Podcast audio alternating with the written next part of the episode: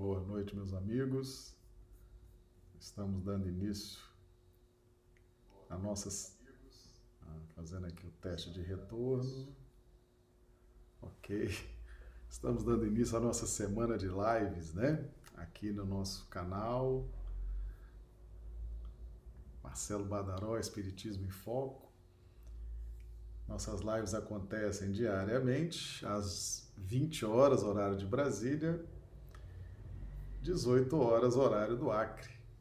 Então, nós já vamos aqui dar início cumprimentando os amigos que nos acompanham do chat, né? Lembrando que a nossa transmissão é simultânea para YouTube, Facebook e Instagram. Vamos começar cumprimentando aqui os amigos do YouTube o André Santana, de Macapá, no Amapá, Josélia Barbosa, de Recife, Pernambuco, Clodomiro Nascimento, de Rio Branco, Acre, Voneide, de Rio Branco, Ilse Bentes, de Rio Branco, Maria do Socorro Dávila, Rio Branco, Risa Neri, de Belo Horizonte, Minas Gerais, Isaura Catori, Londrina, Paraná, Ranulfo Alves, Londrina, Paraná, André Santana, já estão dizendo aqui que a imagem está ótima, né? Imagem, som. Ok, muito obrigado, pessoal, dando aí o retorno. A Silvânia de Rio Branco, os amigos do, do Instagram também chegando, né? O Aldo Dedemo, o Fernando Novelli, sejam todos bem-vindos. E também a nossa transmissão para o Facebook, tá? também ao Facebook, nós estamos fazendo a nossa transmissão. Muito bem, meus amigos. Então vamos vamos então dar início, né, aos nossos trabalhos dessa noite. Hoje hoje o nosso tema raça de víboras. É um tema realmente interessante. Jesus usou esse termo e João Batista também utilizou esse termo. Chegando aqui no, no, no Instagram também a Janara Késia, seja bem-vinda, Janara. Então, nós vamos nos valer da referência que está aqui no Evangelho de Mateus, é, capítulo 3, versículos de 1 a 9. Tá? Então vamos lá. E naqueles dias apareceu João Batista pregando no deserto da Judéia e dizendo: Arrependei-vos, porque é chegado o reino dos céus. Porque este é o anunciado pelo profeta Isaías, que disse: Voz do que clama no deserto, preparai o caminho do Senhor, endireitai as suas veredas. E este João tinha suas vestes de pelos de camelo e um cinto de couro em torno de seus lombos, e alimentava-se de gafanhotos e de mel silvestre. Então ia ter com ele Jerusalém e toda a Judéia, e toda a província adjacente ao Jordão. E eram por ele batizados no rio Jordão, confessando os seus pecados. E vendo ele muitos dos fariseus e dos saduceus que vinham ao seu batismo, dizia-lhes: Raça de víboras, quem vos ensinou a fugir da ira futura? Produzi, pois, frutos dignos de arrependimento. E não presumais de vós mesmos, dizendo: Temos por pai a Abraão, porque eu vos digo que, mesmo destas pedras, Deus pode suscitar filhos a Abraão.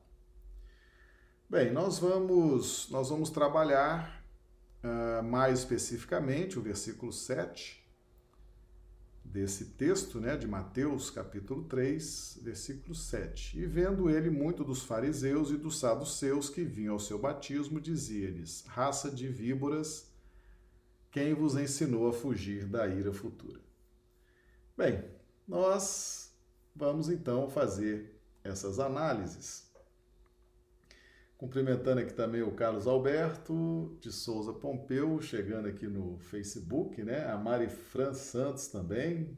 Sejam bem-vindos, tá? Os amigos nos acompanhando aí pelo Facebook. Então veja bem, e vendo ele muitos dos fariseus e dos saduceus que vinham ao seu batismo. É muito interessante que a capacidade de realização de, de, de João Batista, as palavras que ele dizia, as coisas que ele realizava, a força do seu verbo, a força das suas palavras, a força do seu gesto, a sua expressão de vida, mesmo pregando no deserto, atraía as pessoas. É, então vinham pessoas de Jerusalém e toda a Judéia e toda a província adjacente ao Jordão. Então é impressionante como que os mecanismos divinos eles são capazes de arregimentar, atrair para os processos de compreensão para que nós possamos efetivamente dar novas deliberações nas nossas dinâmicas de evolução espiritual. Então, a presença de João Batista, mesmo no deserto, fazendo a pregação, tinha uma força magnética muito grande. Os mentores espirituais daqueles espíritos ali encarnados naquela região traziam os seus protegidos para assistir às, às palavras de João Batista.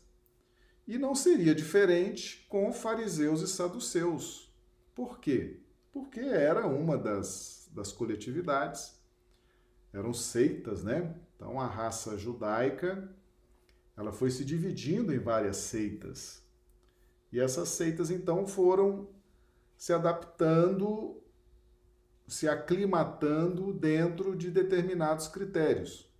Então, por exemplo, os, os, os fariseus tinham um grande apreço às escrituras, à literalidade das escrituras. Eram muito, apreciavam muito os cultos, né, os rituais, as formalidades. Gostavam muito do proselitismo, né? Era importante igreja cheia, casa cheia, templo cheio, sinagoga cheia. Era muito importante para eles isso. Chegando aqui o Antônio Prado pelo Instagram, seja bem-vindo, Antônio. Boa noite também. E era uma característica muito parecida com os saduceus, porque os saduceus também gostavam das escrituras. Acreditavam em Deus, mas eram materialistas. Os saduceus já não acreditavam na imortalidade da alma. Os fariseus acreditavam, e os saduceus eram mais materialistas, mais sensualistas, embora acreditassem em Deus. Mas, de qualquer forma, ah, todos eles, e principalmente os fariseus, eles camuflavam as suas dificuldades, conseguiam esconder o seu orgulho, a sua sede insaciável pelo poder. E, enfim, eles tinham na sua intimidade espiritual é, grandes dificuldades, grandes concupiscências.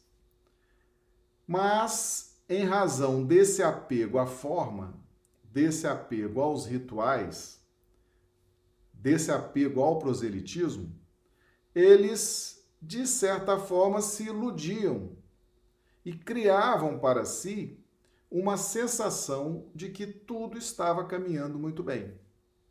Então, tanto fariseus quanto saduceus, por que eles foram até o Batista? Ouvir o Batista? Por conta dessa dinâmica. Por conta dessa dinâmica. Os nossos mentores espirituais, meus amigos, eles nos conduzem aonde exista algo que possa nos ajudar. Aonde exista a veiculação de uma palavra edificante, aonde exista a, o direcionamento edificante para nossas vidas, então sempre vai haver esse movimento envolvendo a espiritualidade. E por que não fariseus e saduceus? Eles iam a força de João Batista, a grande capacidade de realização desse espírito, a sua evolução espiritual, a nobreza das suas palavras atraíam. E quem melhor do que fariseus e saduceus, escribas, para fazer parte desse contexto, já que Jesus veio ao mundo a partir de uma promessa que fez para os exilados de Capela. E os judeus é uma das quatro ramificações dos exilados de Capela. Judeus, os egípcios, os hindus e os arianos.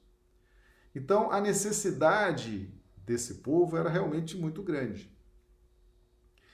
E na medida que eles se aproximavam de João Batista, né, então eles vinham ao seu batismo, eles eram atraídos pela força de João Batista, pela própria injunção dos mentores espirituais, né, dos, dos fariseus, dos saduceus, eles vinham e João Batista pegava no ponto nuclear da dificuldade deles, ao dizer: raça de víboras raça de víboras. O que, que significa raça de víboras? As víboras, meus amigos, as serpentes, elas têm uma simbologia muito forte.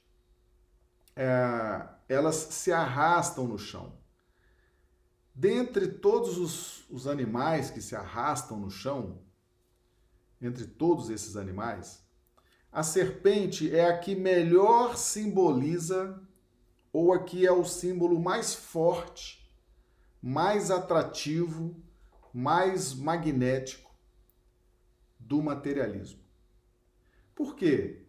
Porque ao andar sobre a crosta, ao se arrastar completamente sobre a crosta, sobre a, a crosta terrestre, simboliza o materialismo, simboliza as vibrações aqui da crosta nós já estudamos em lives passadas, né, que a crosta terrestre é onde há tanto a ação dos benfeitores para nos ajudar, para nos inspirar, como é também o alvo principal das regiões sombrias e trevosas. Então a crosta é esse ponto de interseção, onde as forças do mais alto agem e onde as forças das regiões inferiores também agem. As forças das regiões inferiores agem no sentido de dominar, dominar os recursos materiais. Para as forças inferiores, a matéria, o poder, o domínio das instituições, o domínio das mentes, o domínio dos recursos materiais, a sensação de influência, a sensação de poder para as faixas inferiores é o objetivo da vida deles. Eles não conhecem algo superior além disso, ou não se esforçam para conhecer algo além disso. Então, quanto mais ligado à inferioridade, mais o espírito quer poder, ele se ilude com esse poder da crosta, mais ele deseja os recursos materiais, mas ele quer acumular posses, mas ele quer ser influente no sentido de dominar, no sentido de ser reconhecido. Então a crosta é esse ambiente. É esse ambiente que é o alvo das forças inferiores, mas é também a matéria-prima das esferas superiores. Então a serpente, ela simbolicamente representa aqueles que estão ligados aos valores materialistas da crosta, como era o caso, por exemplo, de fariseus e saduceus. Saduceus eram materialistas declarados. Os, saduce... os, os fariseus eram aqueles que se iludiam com as coisas da matéria. Gostavam dos rituais, gostavam de ser aplaudidos nas suas orações, gostavam de ser reconhecidos pelas suas vestes, pelos seus rituais, lava a mão, faz isso, faz aquilo, entra assim, sai assado. Então, coisas terrenas, coisas humanas, convencionalismos. Então, eles representavam efetivamente aqueles que se iludem e se comprazem com as coisas aqui da crosta, com as coisas desse ambiente dos encarnados. E eles então recebem essa orientação de João Batista, né? Raça de víboras. Por quê? Porque é muito importante ter alguém com a estatura de João Batista, com a respeitabilidade de João Batista, alguém que nos diga, alguém que nos mostre aonde nós estamos errando, aonde nós estamos caindo. E outra característica das serpentes é a astúcia. Vou trazer aqui um texto, aliás, alguns textos né, que nós selecionamos. Por exemplo, lá em Gênesis 3.1. Deixa eu aproveitar para falar aqui que no YouTube a gente projeta os textos, né, todo o nosso material. Então o pessoal vê a nossa imagem e os textos. Pessoal que nos acompanha pelo Facebook e pelo Instagram vê tão somente a nossa a nossa imagem, tá certo? Então quem gosta de acompanhar também os textos, tá no YouTube. A nossa transmissão também para o YouTube. Então Gênesis 3:1 Ora, a serpente era mais astuta que todas as alimárias do campo que o Senhor Deus tinha feito. E esta disse à mulher: É assim que Deus disse: Não comereis de toda a árvore do jardim? Então a serpente era mais astuta, tá certo? Então, uh, João Batista usou esse, esse, esse termo e Jesus também usou esse termo lá em Mateus 10, 16. Eis que eu vos envio como ovelhas para o meio de lobos. Sede, portanto, prudentes como as serpentes e simples como as pombas. Mateus 12, 12 34.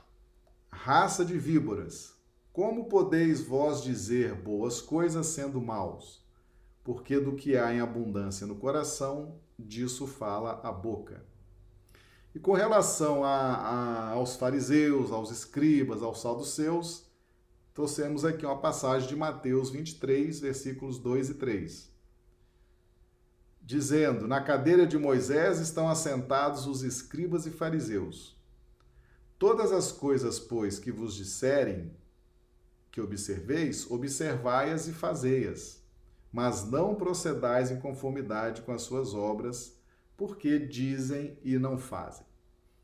Então veja bem, o problema de escribas, fariseus, não era dizer, porque eles diziam que estava na lei de Moisés. Eles transmitiam para o povo as escrituras. Não há problema nisso. Não há problema difundir as escrituras. Não há problema transmitir a fé. Isso não é problema, é até importante, porque na medida em que a pessoa vai dizendo, ela vai criando dentro de si o conflito, não é verdade? Chegando aqui pelo Facebook também o Cauê Midley. Seja bem-vindo, Cauê. Então, os fariseus e os escribas, eles pregavam, eles transmitiam as escrituras, transmitiam o Velho Testamento.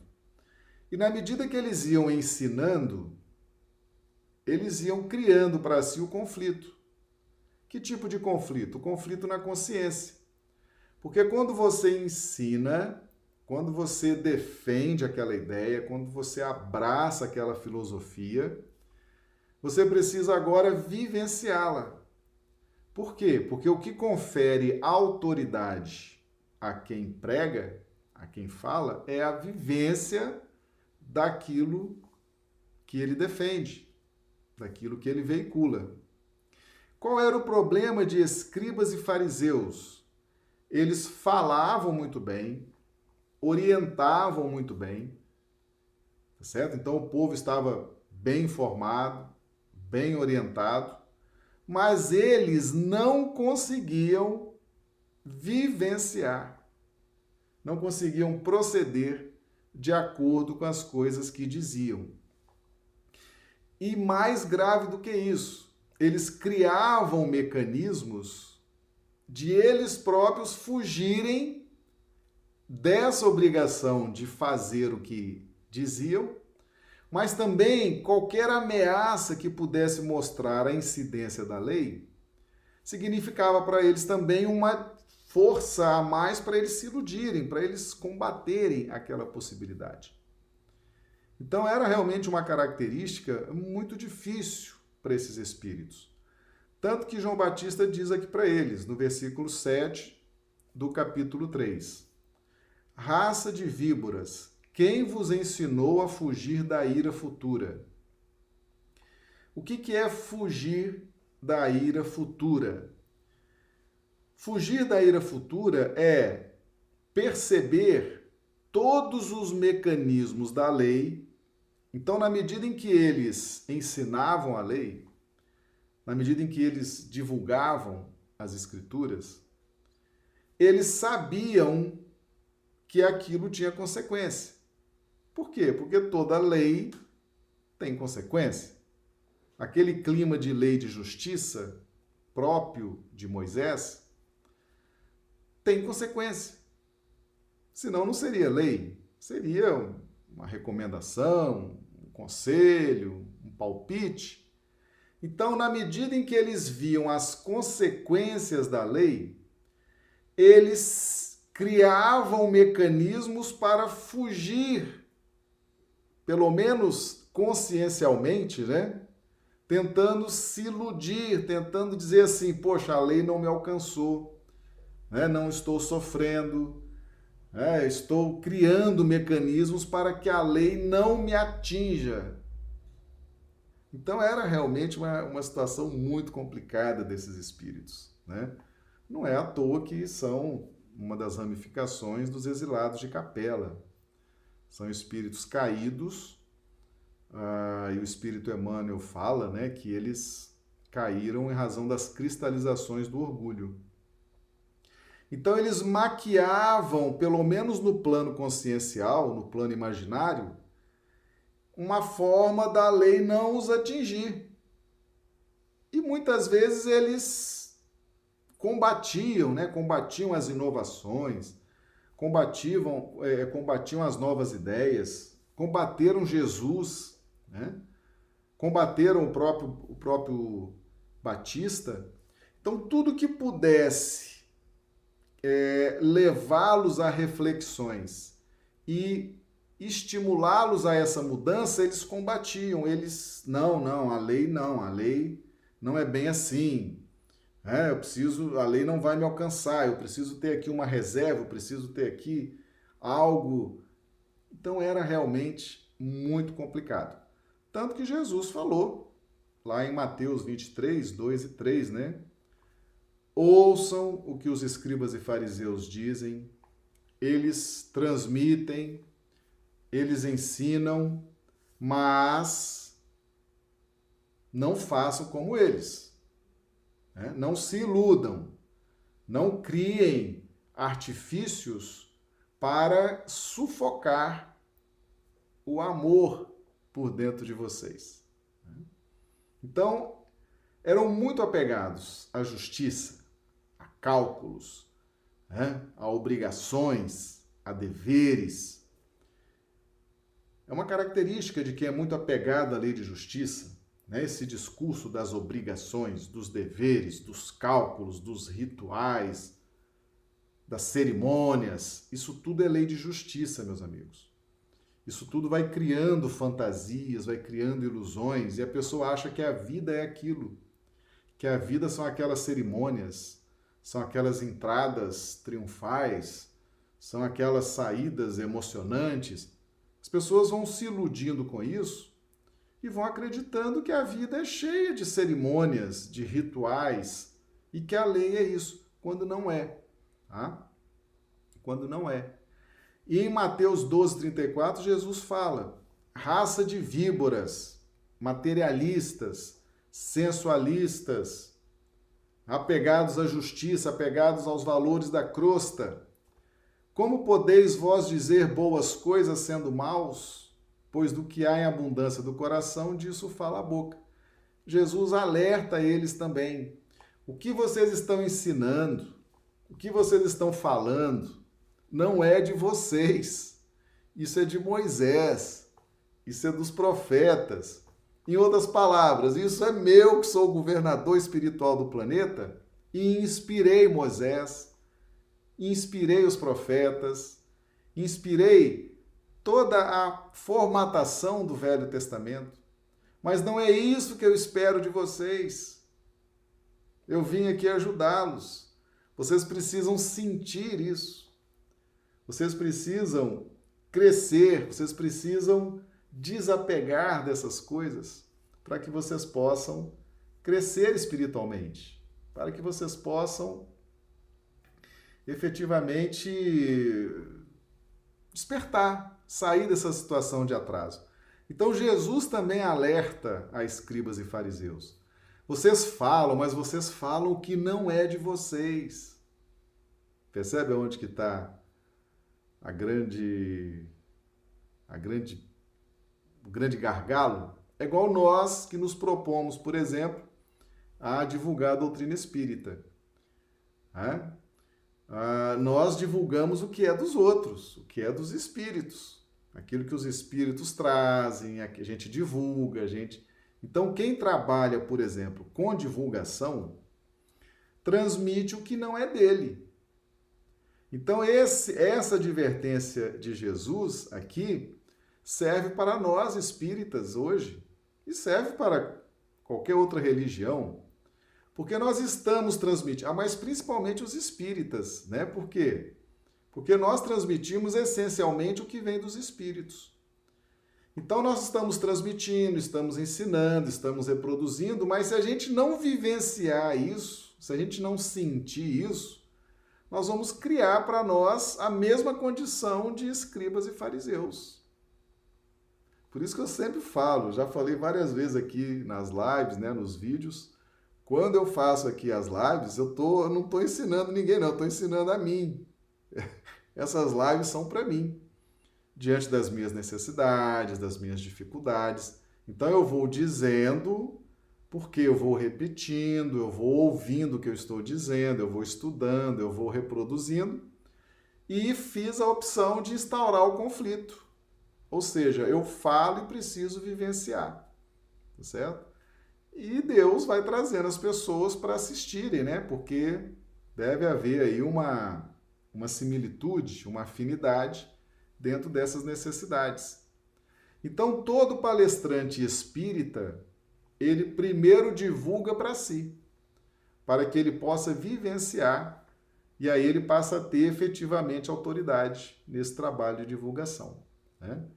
E no caso dos espíritos é mais grave, porque nós estamos divulgando o que não é nosso. Né? O direito autoral é efetivamente dos espíritos. Então, meus amigos, o problema, o problema da raça de víboras, o problema não é a astúcia, tá certo? Não é a astúcia. Aqui, aqui, por exemplo, no livro de Gênesis 3:1, tem essa referência né, ao princípio inteligente na fase reptiliana, né, o réptil. A serpente era mais astuta que todas as alimárias do campo que o Senhor Deus tinha feito. Então, nessa fase reptiliana, desenvolve-se muito a astúcia, né? A astúcia em necessidade da sustentação, em razão da sobrevivência, em razão dos movimentos no mundo animal, é preciso muita astúcia, muita perseverança, né? muita atenção. O problema de escribas e fariseus não era a astúcia. Esse não era o problema. Por que, que esse não era o problema? Vamos ver em Mateus 10, 16. Eis que vos envio como ovelhas para o meio de lobos. Sede, portanto, prudentes como as serpentes e simples como as pombas. O problema não é a astúcia da serpente. O problema não é a esperteza, a astúcia, o raciocínio, o instinto rápido. Esse não é o problema. Nós vamos precisar disso para as nossas vidas. Nós estamos o tempo inteiro nos defendendo de ataques. O nosso corpo tem astúcia, o nosso sistema imunológico tem astúcia para combater a invasão de vírus, de bactérias, de corpos estranhos. Existe astúcia até no micro-universo. O problema não é ser astuto, o problema não é ser esperto, o problema não é ser prudente. Nós vamos ter que levar isso conosco pela eternidade.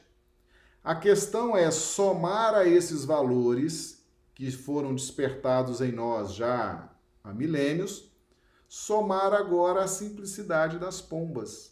É onde entra agora o amor. Então, lei de justiça e lei de amor caminham juntas, tá certo? Então não há problema nenhum você ser astuto, esperto, inteligente, pertinaz. Isso são virtudes conquistadas no tempo. O que não pode acontecer é não abrir o coração para a fase do amor.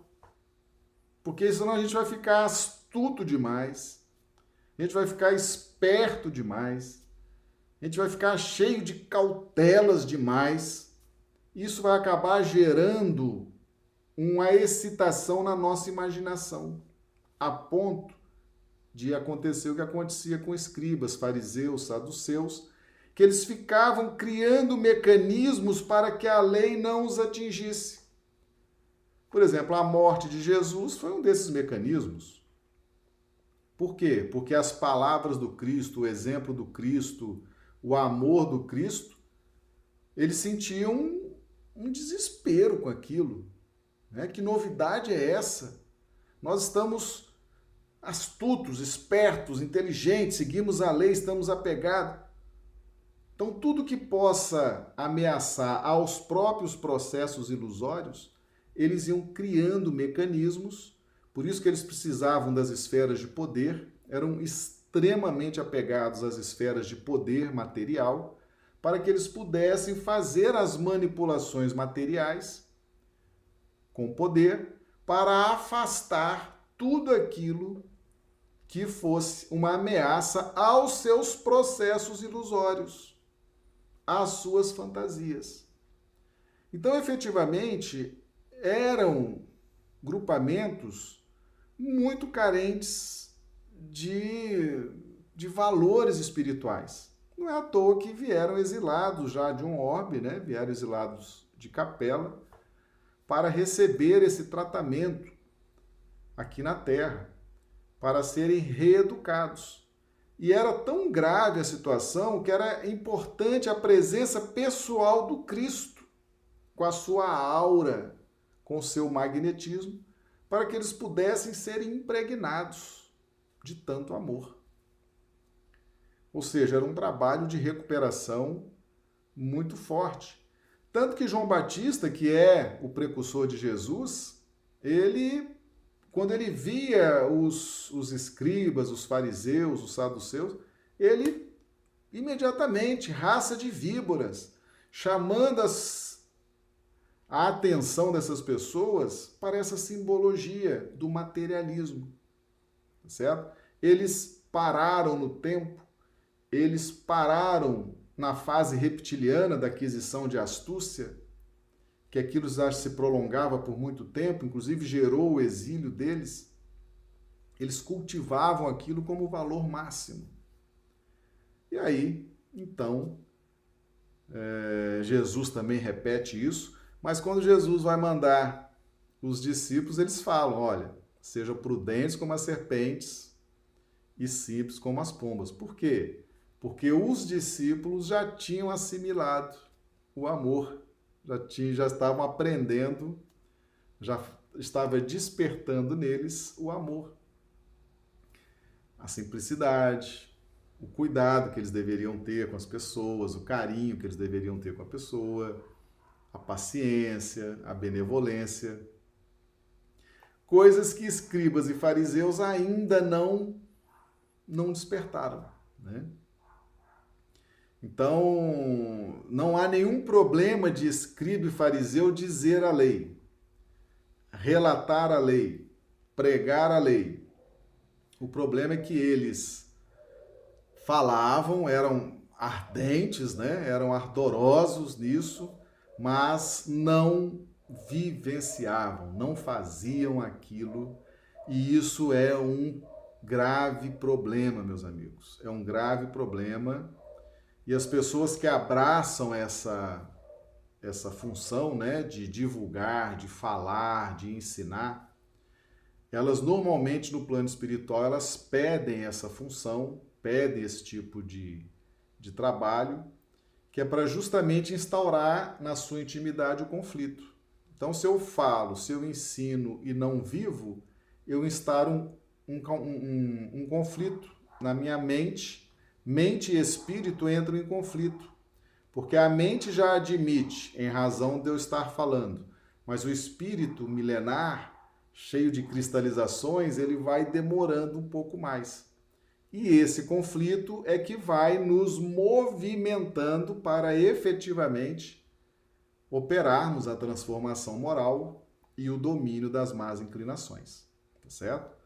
Então lembre-se disso. Todos os palestrantes espíritas, tem muitos espíritos aqui nos assistindo, né? Pessoal que dá palestra, pessoal que faz estudo, pessoal que divulga, lembra sempre disso. Fale, divulgue, ensine, mas viva, faça aquilo que você está veiculando, tá certo? Para que você não caia nessa situação de escribas e fariseus, né? a ponto de Jesus dizer: ouçam o que eles dizem, mas não façam o que eles façam, né? O que eles fazem.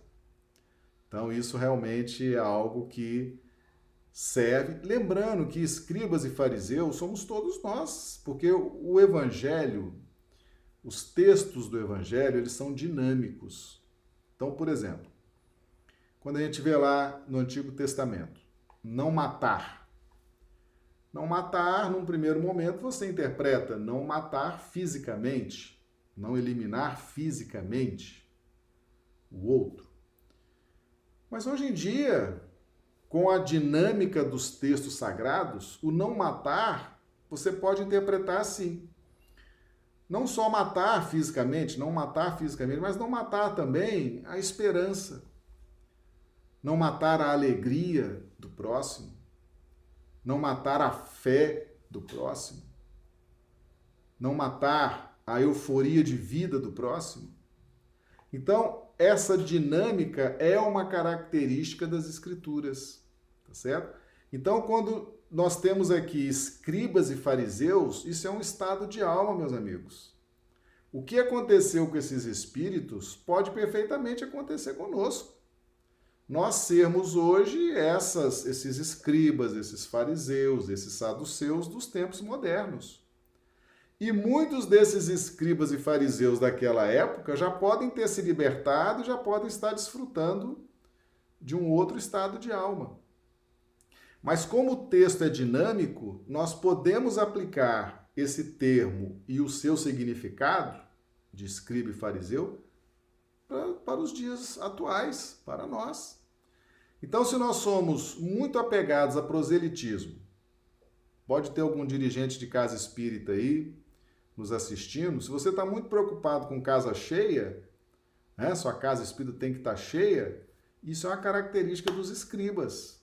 Fazem muita questão de proselitismo, de gente, né? Quanto mais gente, quanto mais quantidade de gente, melhor. Isso não é coisa da doutrina espírita. A doutrina espírita não tem preocupação com casa cheia, com centro espírito cheio. Não tem essa preocupação, tá certo? Nós temos outras outras metas. Então, se a gente, por exemplo, está na casa espírita, tem ritual para isso, ritual para aquilo, solenidade para isso, solenidade para aquilo, uma veste diferente para o passista, uma veste diferente para o médium, uma veste diferente para a diretoria, são os escribas dentro dos centros espíritas. Fica inventando moda, fica inventando onda, né? Fica inventando. Muito materialismo são os escribas atuais, que podem estar dentro das casas espíritas, dirigindo casas espíritas, dirigindo federativas. Então, esse termo escriba, fariseu, saduceu, se aplica hoje perfeitamente. É só entender as características psíquicas, espirituais do que significa escribas e fariseus. Então, esse texto vale para hoje. E aqui entra a questão do arrependimento. É, o, o, o versículo 8. Produzi, pois, frutos dignos de arrependimento, e não presumais de vós mesmos, dizendo: Temos por pai a Abraão. Porque eu vos digo que, mesmo destas pedras, Deus pode suscitar filhos a Abraão. O arrependimento é filho do sentimento, é uma forma de sentir. E a partir do arrependimento, do reconhecimento do erro, é que nós temos condições de fazer um projeto de transformação moral. Porque se você não conhece o erro, como é que você vai se transformar? Vou transformar o quê? Se eu não sei onde eu errei, se eu não sei onde eu estou errado. É?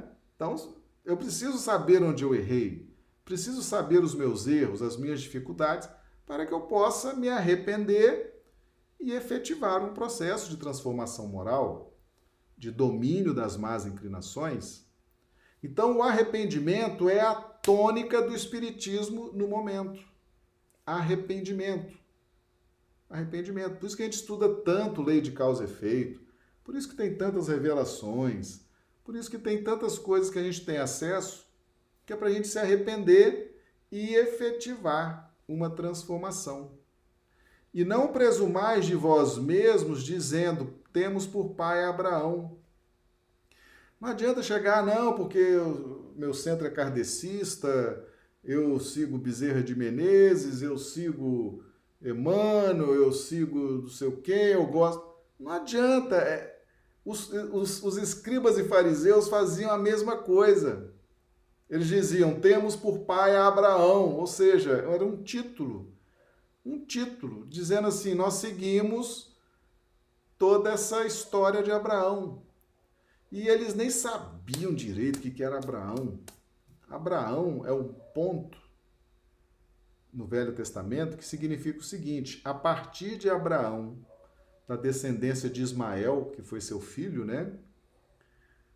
Dali surge na terra um grupamento de espíritos que iriam trabalhar com Cristo dentro do amor consciente.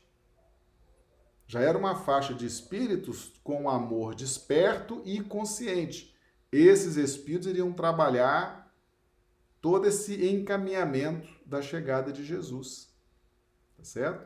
Então não adianta falar, ah, temos por pai Abraão, temos por pai Bezerra de Menezes, temos por pai fulano, espírito tal. Isso, meus amigos, isso não significa nada. É, ele está dizendo aqui, porque eu vos digo que mesmo destas pedras, Deus pode suscitar filhos a Abraão. As pessoas que ficam apegadas a isso, ah, porque eu sou da descendência de Bezerra, porque eu sou da descendência de Eurípides Bassanufo, porque eu sou da. Isso é, isso não tem importância, isso não tem significado. É igual os escribas.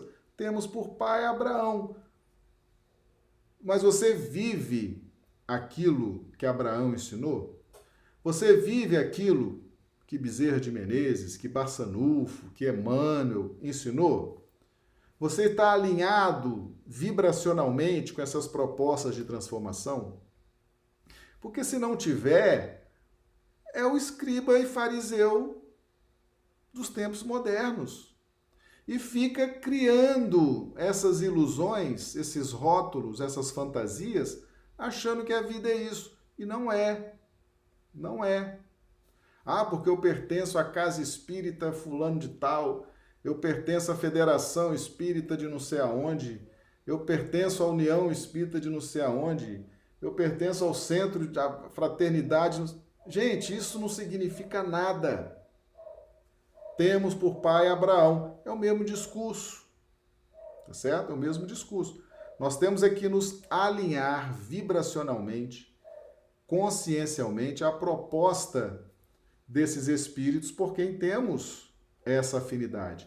E principalmente nos afinizar ao Evangelho do Cristo, que é o Jesus é o sol das nossas vidas, ok? E Batista fala aqui, porque eu vos digo que mesmo dessas pedras Deus pode suscitar filhos a Abraão. Usando mais uma vez aqui os princípios inteligentes, né, que estagiam no reino mineral, que um dia também serão homens, serão espíritos na faixa hominal. Então, não há exclusividade. Né? Os escribas tinham muito isso. É, porque eu sou pai de Abraão, somos os escolhidos, somos os eleitos, né? somos exclusivos. Não! Isso não existe, tá certo?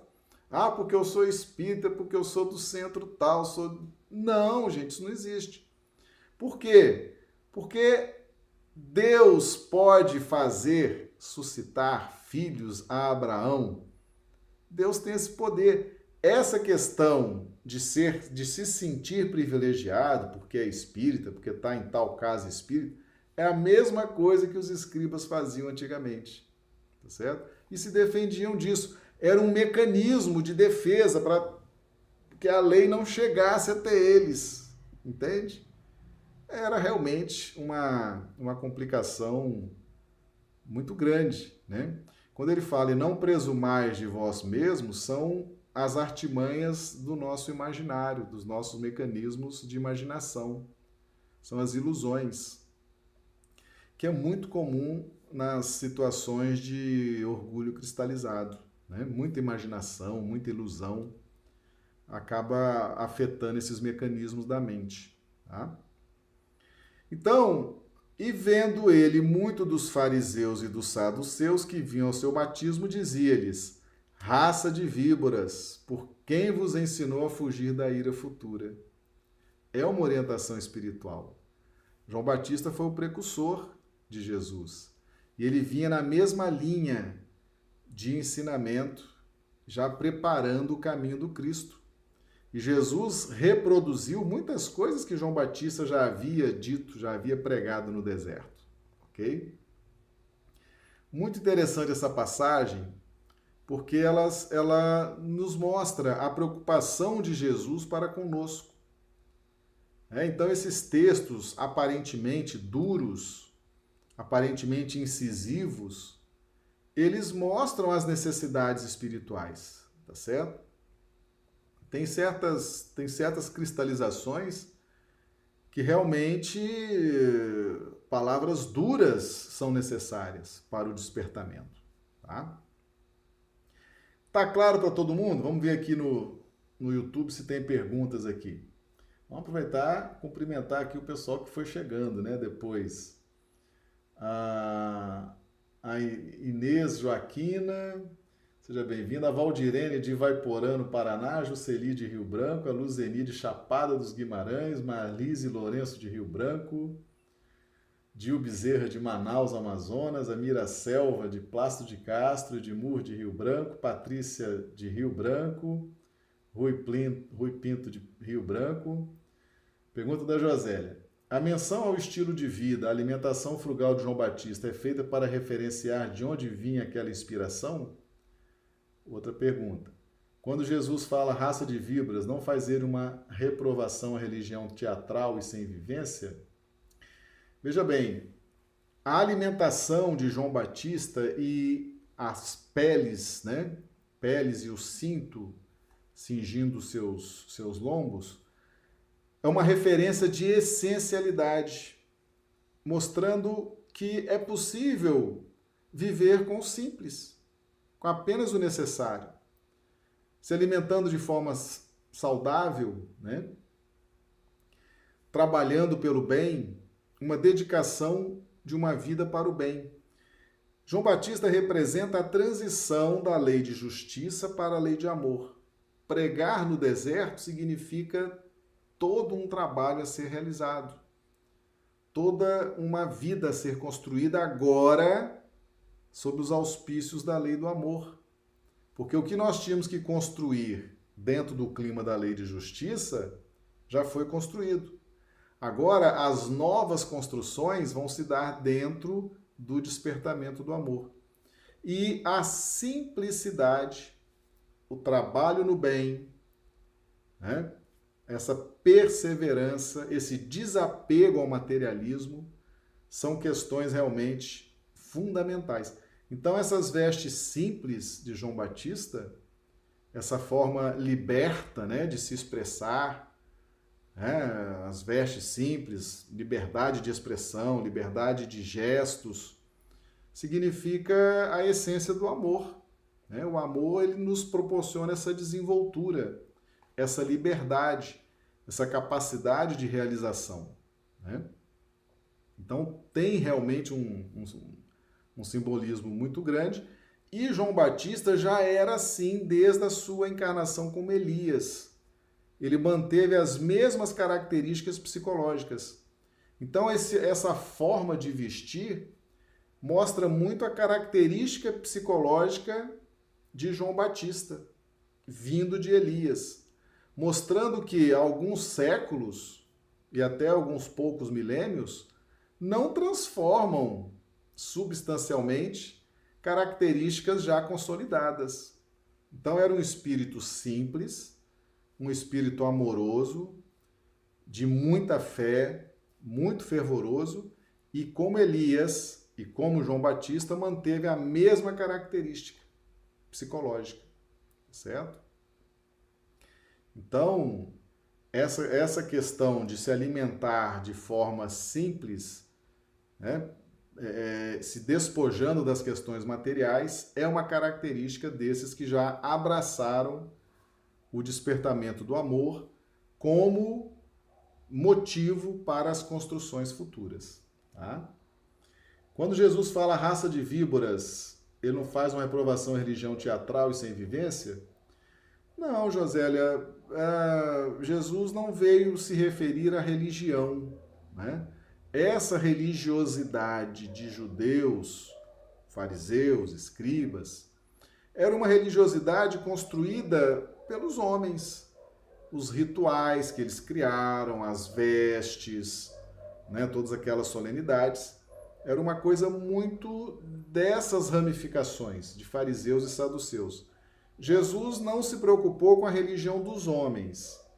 Jesus se preocupa em religar o homem a Deus. E a raça de víboras é uma expressão simbólica muito forte.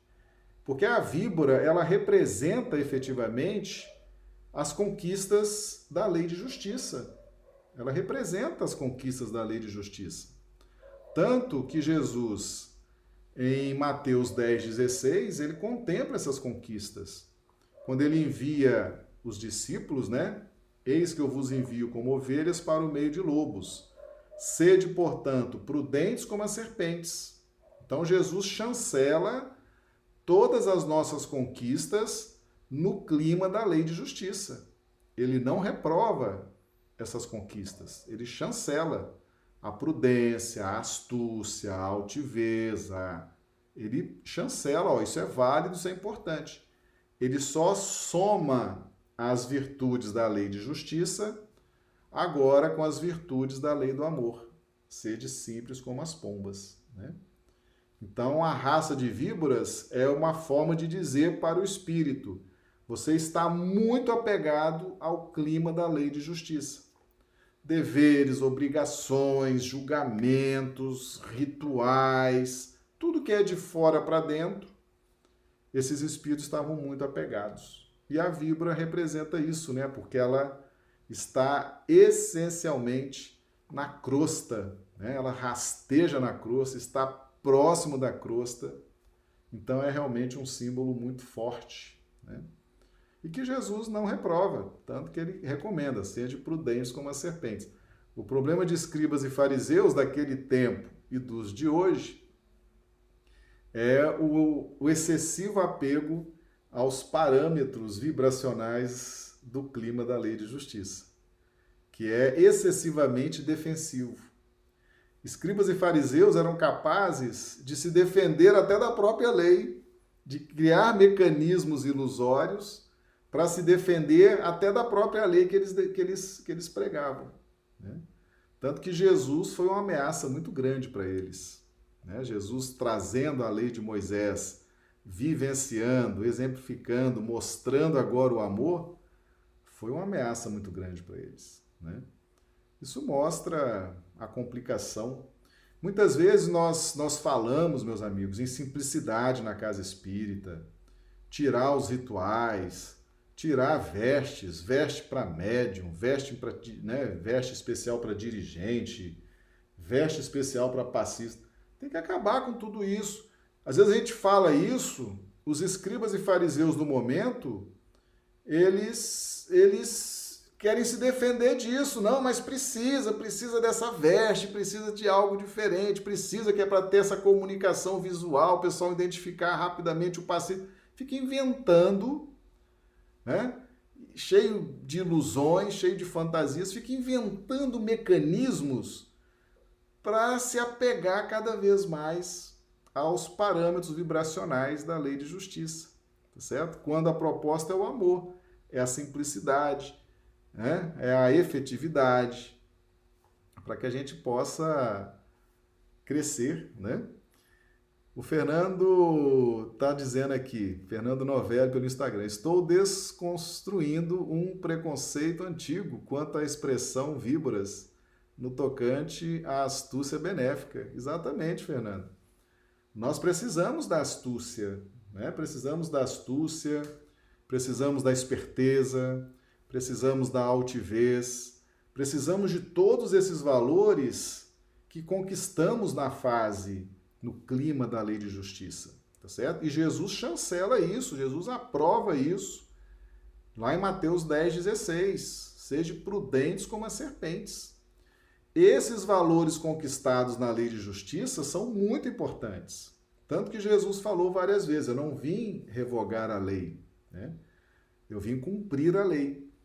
Então, tudo que nós adquirimos no clima da educação de fora para dentro, aquela educação pesada, né? Do olho por olho, do dente por dente, da lei dura, da lei incisiva, Todos esses valores são muito benéficos. Eles vão nos ajudar muito na nossa jornada evolutiva a partir do momento que a gente começar a vivenciar o clima do amor. A gente às vezes pensa assim: ah, os espíritos mentores, os espíritos são tão bons, né? Será que eles não são ingênuos? Não, são todos astutos, espertos, altivos é muito difícil enganar um espírito superior. É praticamente impossível, porque eles já vivenciaram todas essas fases, né? Eles têm toda essa capacidade de ver, de enxergar, de ver o golpe, ver a armadilha. Os nossos mentores espirituais, eles são espíritos astutos, inteligentes, altivos, senão eles não receberiam a missão de nos, de nos, de nos proteger. Entende? Então nós vamos sempre precisar dessa astúcia, tá bom? Nosso cumprimento também a Margot Pereira que está chegando aqui.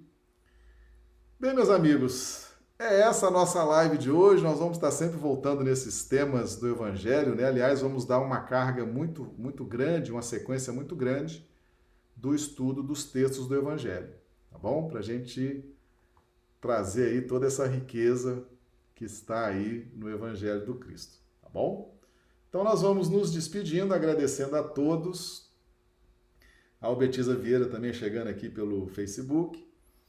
Agradecendo a presença de todos vocês que nos acompanham pelo YouTube, Instagram, Facebook. Agora faço a avaliação de vocês também, se gostaram, tema, profundidade, didática, né? Se não gostaram, também digam, tá certo? Para a gente poder fazer as nossas avaliações aqui mudar o que precisa ser mudado e aperfeiçoar aquilo que já estiver bem encaminhado, tá bom? Nossas lives acontecem diariamente, 20 horas horário de Brasília, 18 horas horário do Acre, e de segunda a sábado. Então estaremos amanhã novamente com todos, partilhando aí essas maravilhas, esses tesouros do Evangelho de Jesus. Muito obrigado, uma excelente semana para todos e até amanhã, se Deus quiser.